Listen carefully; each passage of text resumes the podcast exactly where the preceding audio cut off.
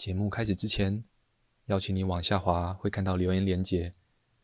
如果喜欢我们的节目，就请你给我们五星好评加追踪吧。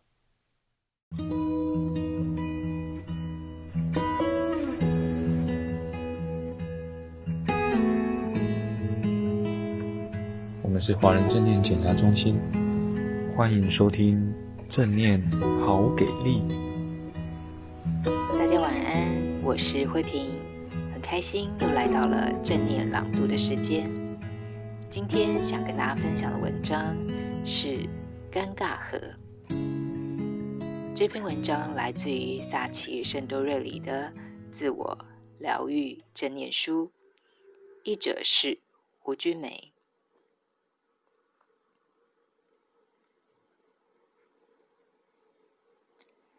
人类免疫缺陷病毒阳性。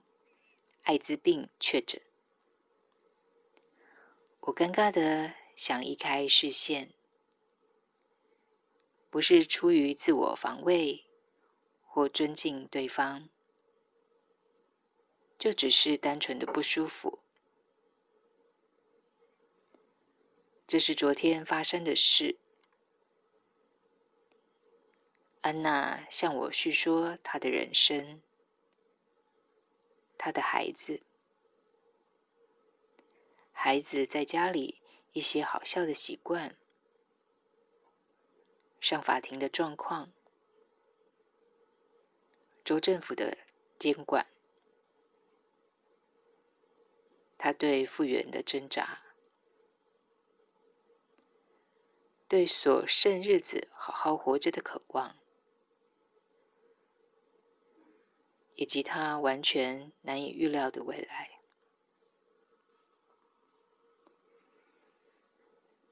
对我们所有人而言，未来都是无法预知的。唯一可以确定的，就是不确定，就是无常。这是我们与生俱来的权利。安娜不带遗憾与痛苦的了解，也传递了这样的讯息。她来到我这，仿佛是老天爷派来的信差。她脸上泛着微笑，不大，就微微的。看起来，他领悟到一些事情。现在没有要做什么事，一切尽在那一抹微笑里，就在允许我们自由分享的微笑里。这再次提醒我。超越虚伪、矫情与精心润饰的互动，就只是单纯、开放、自在的交流吧。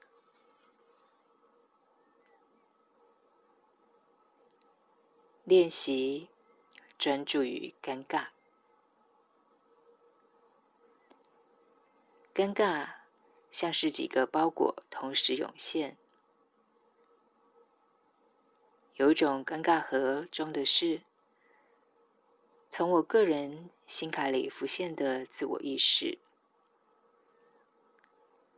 这指的是我们发现眼前所显现的事情未符合自己心里的标准，却被揭露了。在这种情况下，尴尬的感觉。可以成为实用的内在指南，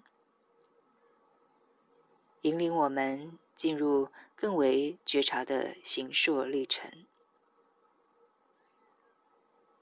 也引领我们更用心的过活。另一种更常见出现的尴尬和，是令人迷惑糊涂的自我意识。那是一种不如人、没有别人完美的感觉。在人际互动中，第二种尴尬，对于我们心中那股断裂的孤立感，通常只会火上加油，因为我们会发现，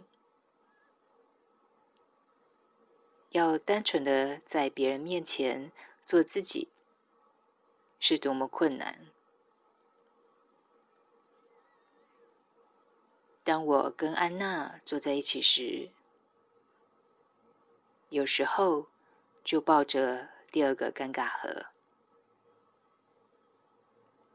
她帮助我放下，她全然赤裸而毫无掩饰的同在，令我相当震撼。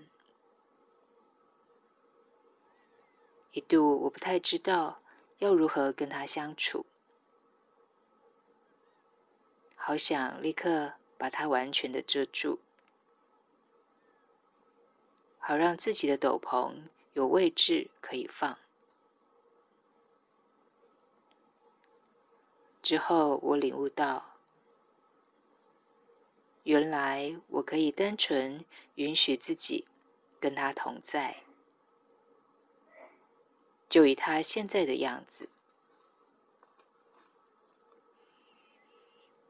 关于第二个尴尬盒，以下有些提问很值得问问自己。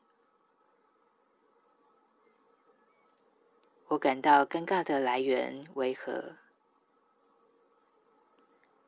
是什么让我无法在别人面前呈现自己？我们到底都在尴尬些什么啊？今天的分享就到这里，祝福大家有个美好的夜晚，晚安喽！